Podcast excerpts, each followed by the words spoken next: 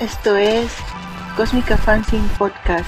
El Depredador Alfa, por Ronnie Camacho Barrón. Los primeros días, cuando el tiempo carecía de significado y los dioses ni siquiera tenían nombre, los seres de la noche gobernábamos la tierra, expandiendo nuestra soberanía a costa de la sangre de nuestros enemigos.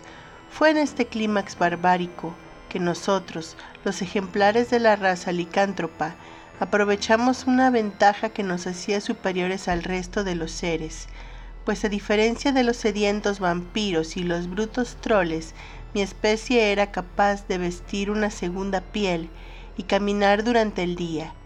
Gracias a esto, logramos asegurar zonas de caza, erguir pequeños asentamientos y crear redes de intercambio entre manadas. Sin embargo, el ego provocado por nuestra supremacía no nos impedía ver lo que se encontraba por debajo de nosotros. Fue así que nos dimos cuenta de su presencia. Una nueva raza descendiente de los primates comenzaba a emerger, y aunque presentaban gran similitud con nuestras formas diurnas, carecían por completo de todas nuestras defensas, siendo su único y principal atributo su alto número de especímenes. Como era usual con el resto de las criaturas, no tardamos en añadir su carne a nuestra dieta. Su vulnerabilidad los hacía una presa fácil, y la serotonina que expulsaban al ser cazados agregaba un sabor único que ni la carne de ciervo o mamut podía igualar. Por casi dos milenios, esa fue nuestra rutina, pasar las noches enfrentándonos en encarnizadas batallas con nuestros enemigos naturales y el día llenándonos la panza con la carne de los hombres, pero todo cambió cuando descubrimos que aquella raza, aparentemente débil, era mucho más que un manjar.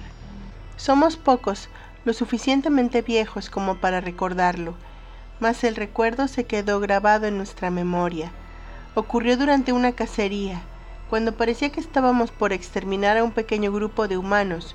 Uno de ellos tuvo el valor de hacernos frente, armado con una simple rama afilada. Aquel burdo intento de arma fue suficiente para maravillarnos y dejarlos vivir.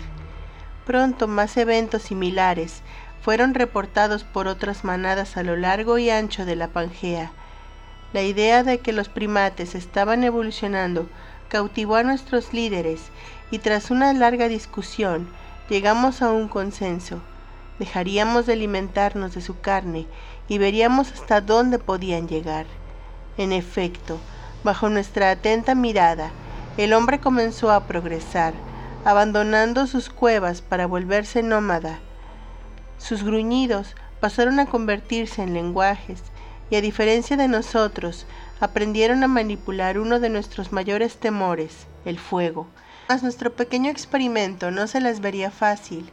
No solo debían protegerse de las inclemencias del clima o de feroces bestias, sino también de nuestros rivales, pues, aunque nosotros habíamos dejado de ser una amenaza, los troles y vampiros aún veían en ellos una suculenta fuente de alimento, devorando tribus que vimos nacer y desarrollarse en una sola noche. Esto nos llevó a cambiar nuestro enfoque y pasamos de ser simples testigos a fieros guardianes, dejándoles en claro que además de ser el depredador alfa, los licántropos éramos los protectores de aquella raza en ascenso. Para asegurarnos de su supervivencia, aprovechamos nuestra forma diurna y nos infiltramos en sus comunidades, y ya fuera atravesando el estrecho de Bering o el de Gibraltar, estuvimos con ellos protegiéndolos de los seres de la noche que podían hallarse en los recién formados continentes.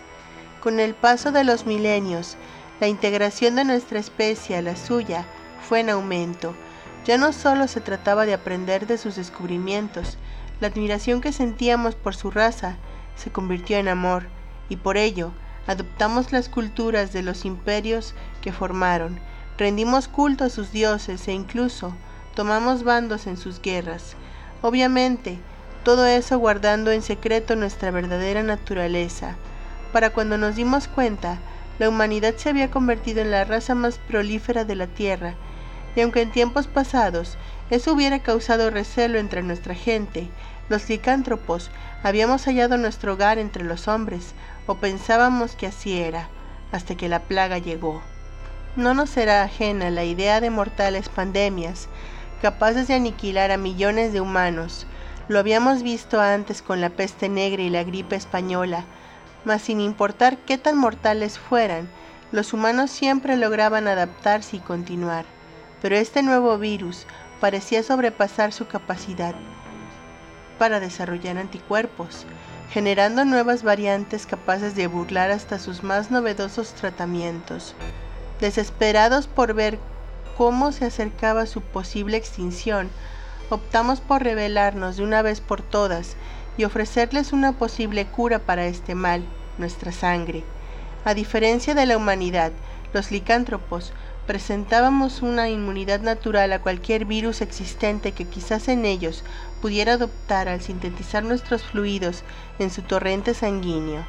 La revelación de nuestra existencia sacudió a lo que quedaba del mundo, y aunque muchos sentían desconfianza debido al temor infundado por Hollywood de infectarse con nuestra sangre y convertirse en bestias, los gobiernos del mundo hicieron caso omiso de eso, poniendo manos a la obra en la búsqueda de una vacuna. El resultado no tardó en llegar, y aquellos humanos impregnados con nuestros genes obtuvieron una inmunidad idéntica a la nuestra. Con ilusión pensamos que este intercambio sería el inicio de una era de cooperación consciente entre nuestras razas.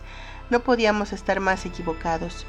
Nuestro amor por el hombre nos cegó de su bien conocida ambición, aquella que lo había hecho cruzar el océano y la misma que lo hizo matar a millones durante la conquista, pues en su pensar, si una poca de nuestra sangre podía salvar a cualquiera de la muerte, ¿Qué más podrían conseguir al experimentar con el resto de nosotros?